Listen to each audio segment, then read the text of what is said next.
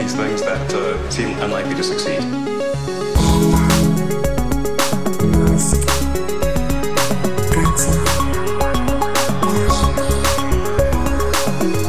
Bienvenidos, nuevo episodio de Elon. ¿Qué tal estás, Matías Tavia? Muy bien, con muchas, muchas cosas que comentar. Una vez más, porque la actualidad no para, este hombre no para de tuitear, nada ha cambiado, todo sigue un poco igual, menos quizá la acción de, Tesla. Pero no sé si quieres empezar con la actualidad de The Boring Company, que es lo que más ha dado que hablar esta semana. Sí, yo creo que ha habido suficientes cosas y sobre todo bastantes novedades interesantes con estos túneles que tampoco tienen mucho sentido pero que hay un montón de gente que los defiende y le están dando palos por todas partes. ¿Qué es lo que ha pasado ahora en, en Los Ángeles? Porque no me he entrado muy bien. Bueno, ahora ya se habla de estafa. De estafa, de qué, qué estafa es esta que ha montado Elon. Tú sabes que tienen un, túnel de pruebas en Los, en Los, Ángeles bajo las oficinas de, de SpaceX en el que, bueno, hicieron esa prueba abierta al público, que llevaron gente y la gente quedó un poco, eh, vamos a ver, este túnel es un poco pequeño, eh, solo cabe un coche, el coche va dando saltitos porque no es que sea un paseo muy suave. Bueno, y ahora resulta que han cambiado completamente el concepto y ahora es un túnel normal, asfaltado y los coches van sobre ruedas. Porque antes el coche se montaba como en un vagón, en un plano, en unos rieles. Si quieres, vamos, si quieres, vamos por orden. Porque el concepto ha cambiado ya un par de veces. El The Boring Company, eh, digamos que nació en 2016 con lo típico, un tuit de, de, Elon que parecía que era broma, al final no era una broma. El tuit decía, eh, me está volviendo loco el tráfico de Los Ángeles, así que voy a construir una máquina perforadora y voy a empezar a excavar. Claro, la gente no sabía si estaba hablando en serio, Tratándose de Elon Musk, imposible saberlo. Total, va y funda The Boring Company. Eh, boring, que es este juego de palabras entre la compañía aburrida y la compañía excavadora, ¿no? La compañía eh, perforadora.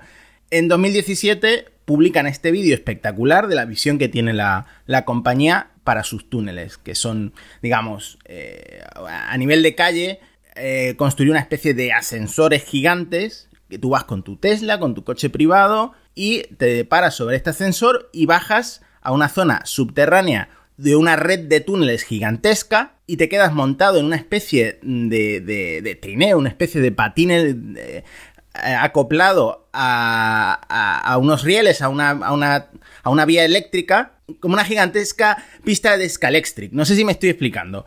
Sí, sí, sí. Entonces, el concepto tú lo ves en vídeo en 2017 y dices, mm, joder, esto es muy futurista, van los coches a 200 kilómetros por hora, todos con su propia tracción eléctrica, llegan a los sitios eh, sin ningún tipo de, de atasco, sin ningún tipo de tráfico, pero va Tesla en, 2018, en 2018 abre al público el túnel de, de Los Ángeles y resulta que es todo mucho más cutre de como lo habían pintado. Sorpresa. Estamos hablando, estamos hablando de que a unos Teslas normales había un Model 3, había un Model X, le acoplaron una, unas ruedas en horizontal, lo, lo, subieron a unos rieles y el coche se movía por el túnel a 80 kilómetros por hora. Y además, dicen los periodistas, que mareaba un poco, porque eso, este, eso era un recorrido un poco turbulento se iba traca traca ahí, como si fueras por un campo de piedras. Bien, eso fue lo último que, supimos de The Boring Company. Y entonces viene Elon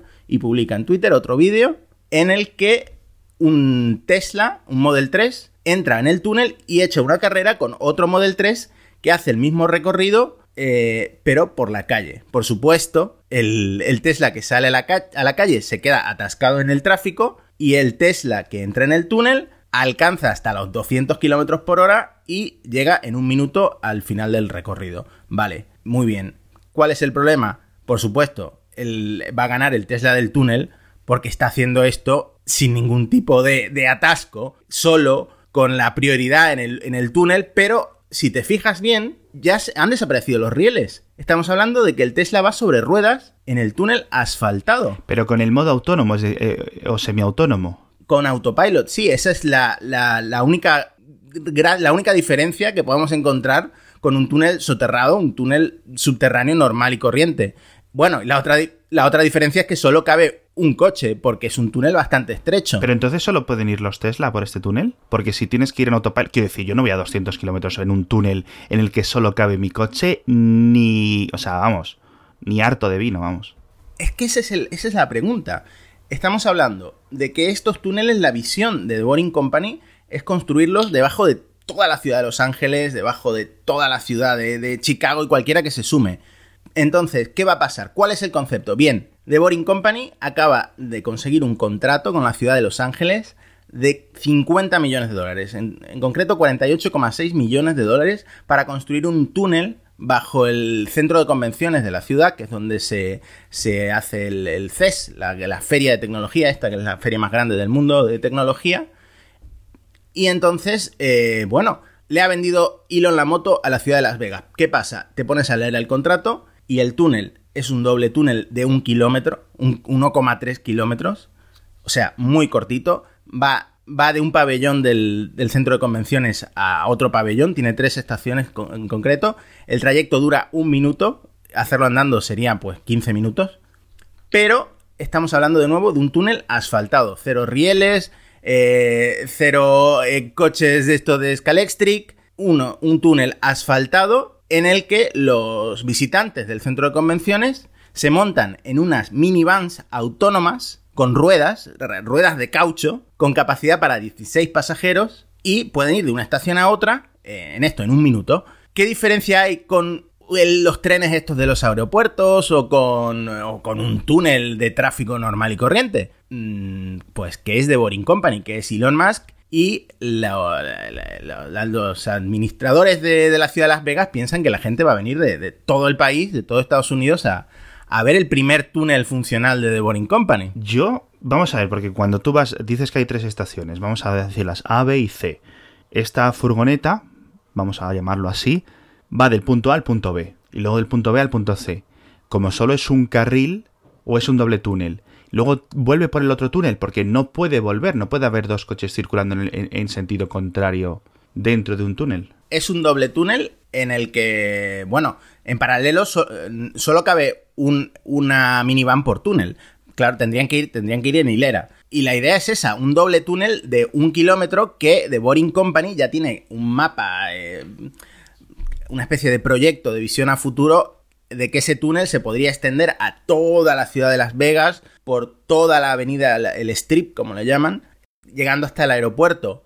¿Qué pasa? Que la gente, sobre todo, tú sabes, el grupo de periodistas que siempre ha defendido que The Boring Company era una estafa, no entiende qué hay de futurista en un túnel asfaltado, soterrado, en el que los coches van sobre ruedas, eso sí, con autopilot, y lo que tú dices, si tiene que ser con autopilot, entonces, ¿qué coches privados van a poder hacer uso del túnel? Y otra pregunta, si el túnel, sin el túnel, sin estos túneles solo cabe un coche, vale, te ahorras el atasco fuera de, la ciudad, pero no habrá un atasco para entrar al túnel. No sé, es, es, como que quedan muchas dudas, no parece que se estén resolviendo, el concepto ha sufrido un downgrade importantísimo desde aquel vídeo futurista en el que veíamos una red de túneles gigantescas y los coches funcionando eh, sobre rieles. No sé, ¿qué te parece a ti esta polémica?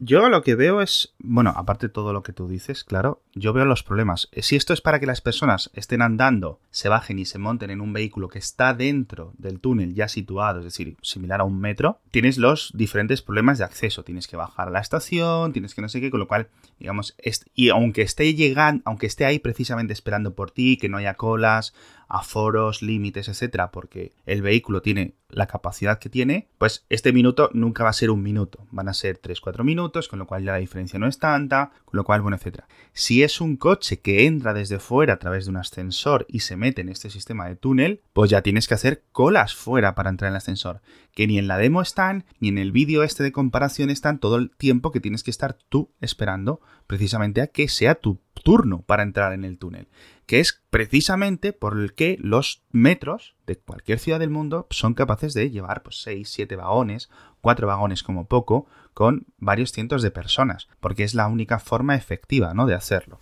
Otra pregunta válida sería, estas minivans autónomas que, van a funcionar en Las Vegas, supongo que estarán basadas en el, en el tren eléctrico de un Tesla, aunque cabrán 16 eh, personas, pero tienen las desventajas de un coche. Estas ruedas de, caucho eh, se gastarán más rápido que más rápido que, los rieles de un tren. Hombre, sí, pero tampoco es que vayan a hacer un, ¿sabes? los kilómetros suficientes como para desgastar unos neumáticos tradicionales, ¿no? Es decir, esto no lo veo yo un factor. Lo que sí le veo es un factor es en plan, hay problemas de seguridad. Cuando tú estás funcionando fuera de rieles en un túnel tan estrecho, tienes problemas de que, oye, estás a 10-15 centímetros de darte un golpe, ¿no? Entonces es grave y a este tipo de velocidades es muy complicado hacerlo.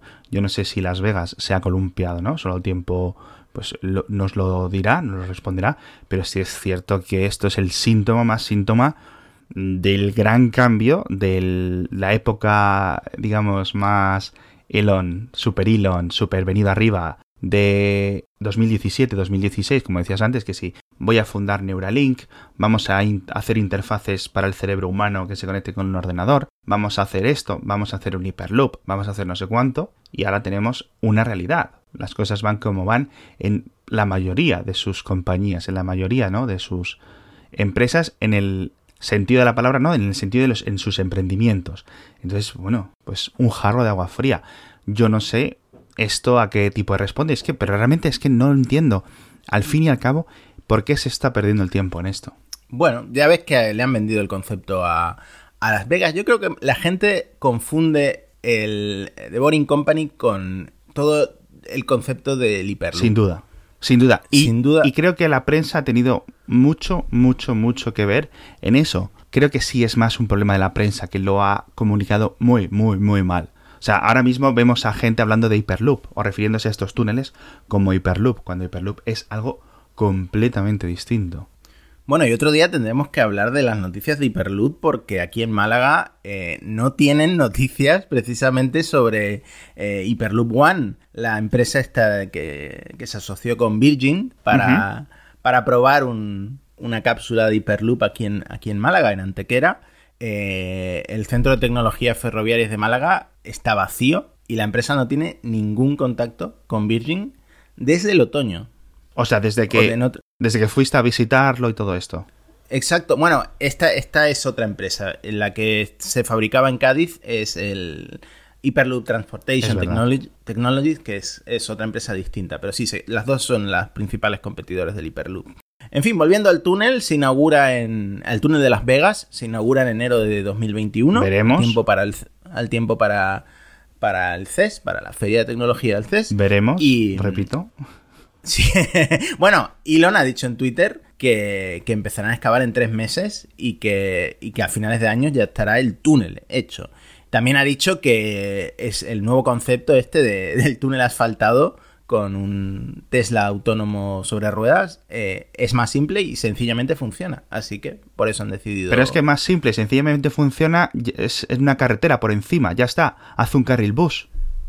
Tienes las carreteras ya hechas. Simplemente impide que el resto de personas, y durante unos horarios del día, ¿no? Mientras la feria está a tope, impide a otro tipo de vehículos circular por ahí que no sean vehículos especiales del CES, que ya están en la superficie puedes poner un montón a la vez, no tienen que ser autónomos y sinceramente para hacer 1,3 kilómetros no hace falta ni que sean autónomos ni que sean autónomas, quiero decir, con 5 coches puedes mover un montón de gente porque ¿qué tardas en hacer un kilómetro y pico en coche si no tienes más que pararte por los semáforos, en el caso de que los tengas? Bueno, Elon es que tiene un concepto bastante curioso sobre lo que debería pasar en la superficie del, planeta y lo que debería pasar en, en la parte subterránea de la Tierra. Él eh, ha tuiteado y fue un poco polémico porque le contestaron algunas empresas de estas ferroviarias que él piensa que en superficie solo deberían ir los trenes porque son los que llevan más gente y eh, debajo de la tierra deberían ir los coches porque se pueden hacer todos los niveles que quieras de túneles.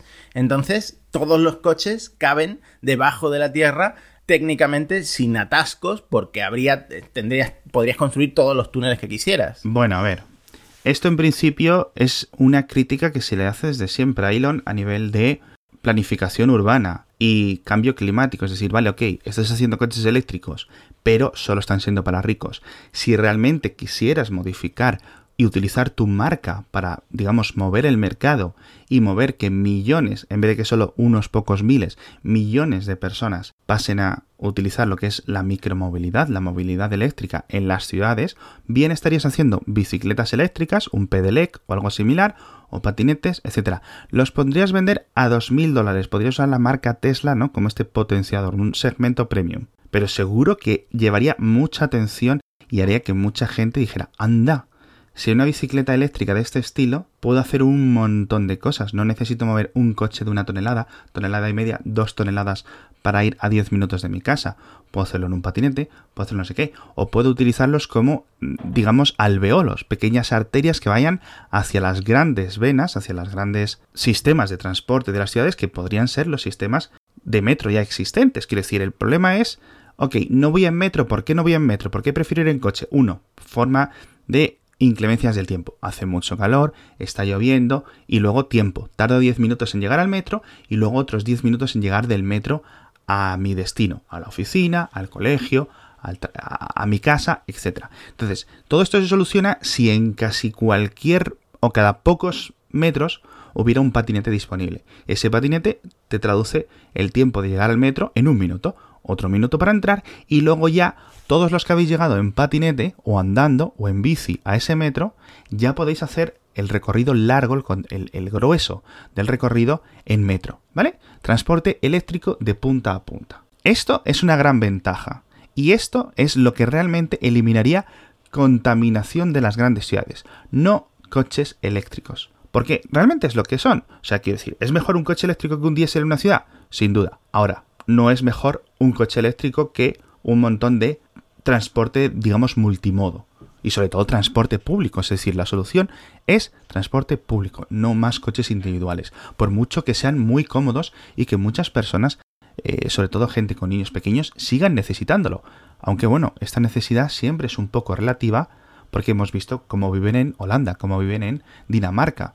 ¿Vale? O sea, yo aquí, por ejemplo, me gustaría llevar a mis hijas al colegio en un sistema alternativo al coche. Pero no veo la posibilidad y hay muchos padres que le pasan lo mismo.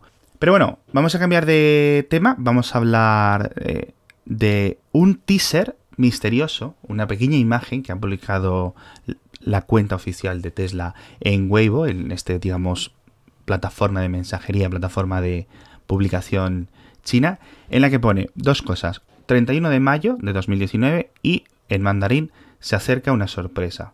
¿Qué puede ser? no tenemos ni idea, no se ve nada, hay un dibujo ahí, pero no se aprecia. Entonces, posibilidades.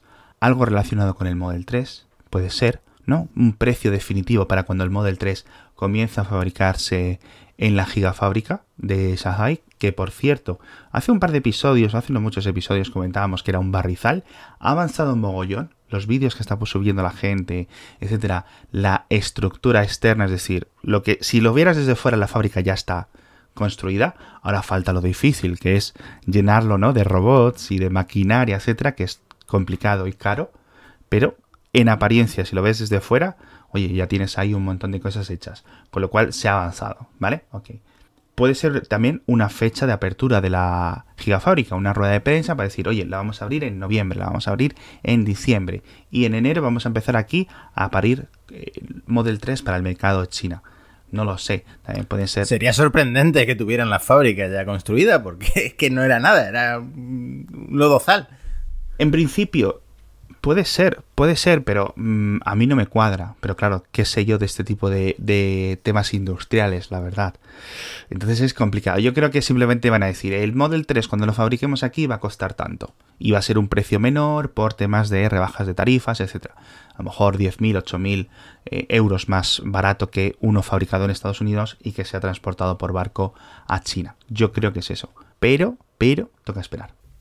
Veremos. Otra cosa, ¿sabes que no hay una sola Starship, sino que hay dos Starship?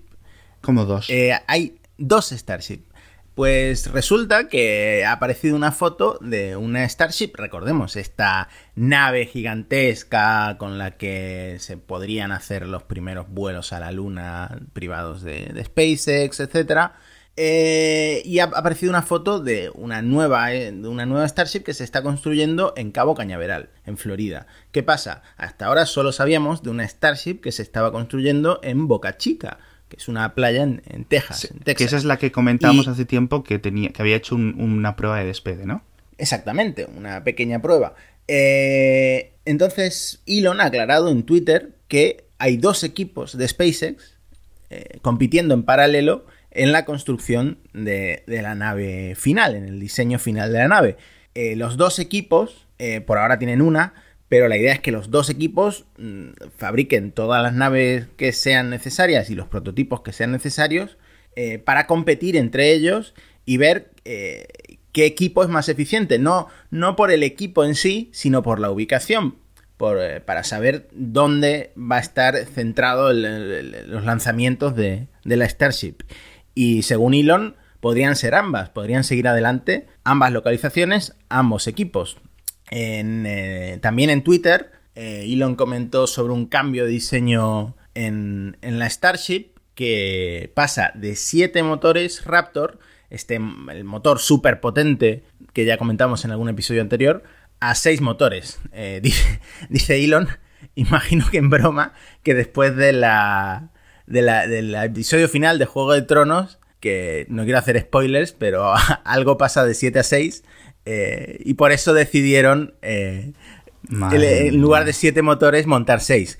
La explicación oficial es que 3 motores estarían optimizados para, para el empuje a nivel del mar y 3 para el empuje en el vacío, es decir, cuando ya están en el espacio. Eh, los, del, los, del, vacío son los que tienen eh, digamos, el escape más grande, que se llama técnicamente la tobera, la tobera más grande, eh, que serían, bueno, el, diseño todavía no se, no hay ningún render ni nada, pero eh, cambia bastante porque antes se imaginaba que la, la, la Space, la, Starship tendría como todos los motores del mismo tamaño, pero ahora tendrá un diseño un poco más chulo, de tres motores más grandes y, y tres más pequeños.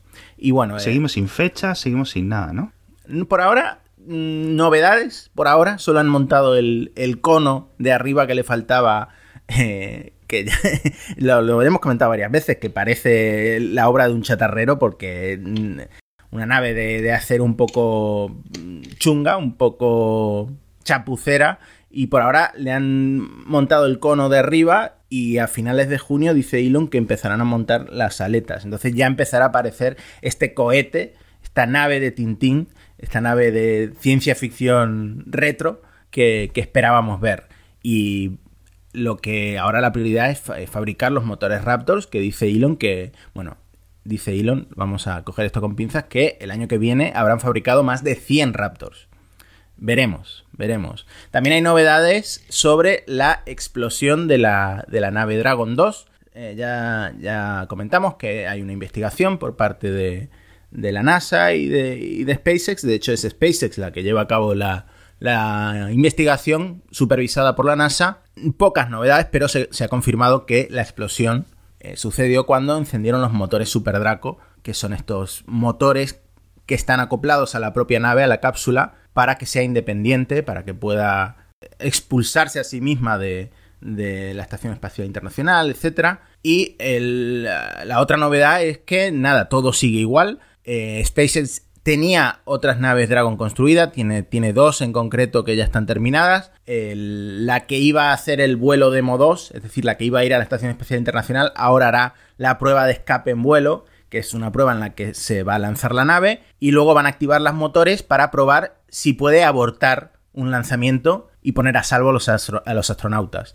Y luego eh, la nave que iba a hacer el vuelo tripulado a la Estación Espacial Internacional, pues ahora se encargará de hacer esa, esa misión Demo 2 que va a ir a la Estación Espacial Internacional sin gente.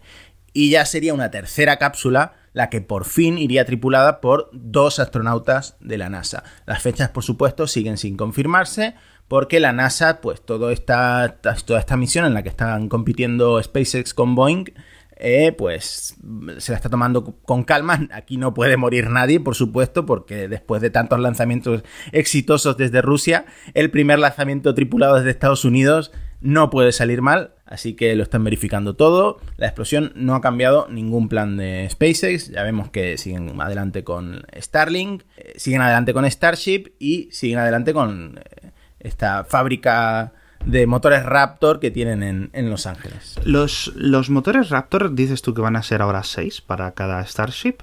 ¿No iban a ser como veintitantos? Seis en total en, en, en, la nave, pero a lo mejor te refieres a lo que le acoplan al, al gran cohete este que le acoplan a la nave. En, en ese caso sí serían muchos vale, más. Vale, vale. Es decir, que esto es, la, digamos, la parte de arriba que luego irá con este cohete de despegue, ¿no? Con este cohete de, de, de tirón inicial para la Tierra. Vale, vale, vale, vale. Bueno, yo sigo ahorrando para mi viaje a la Luna de turista espacial. No sé si me llegará con mis ahorros, pero lo voy a intentar. Yo no, yo me voy a quedar aquí, chato. vale, te mandaré. He decidido, por lo menos me voy a esperar al segundo viaje. en el primero no. Pero ¿y las fotos que voy a conseguir? Si, si tanto si sale bien como si sale mal, vaya fotones. Bueno, con tu suerte seguro que se te acaba la batería del móvil en mitad del trayecto.